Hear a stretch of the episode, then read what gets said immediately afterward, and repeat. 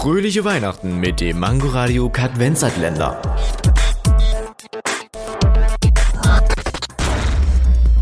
Sind Hoverboards real? Hoverboards als solches existieren schon. Also ja. Aber wie funktioniert das denn?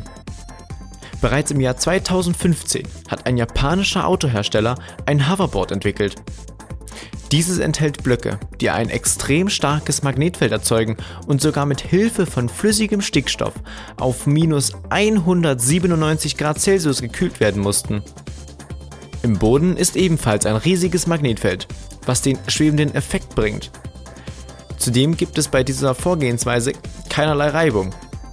Sich auf ein Board stellen und ausrollen lassen ist dann nicht mehr.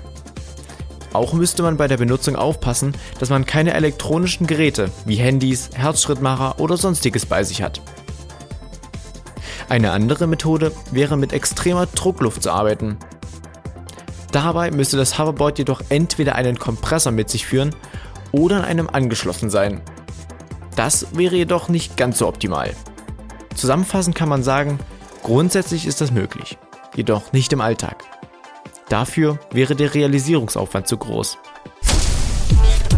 Fröhliche Weihnachten mit dem Mangoradio Kadvenzatländer. Täglich 8 Uhr, 13 Uhr und 18 Uhr am Abend. Nur bei Mangoradio und als Podcast in der Audiothek.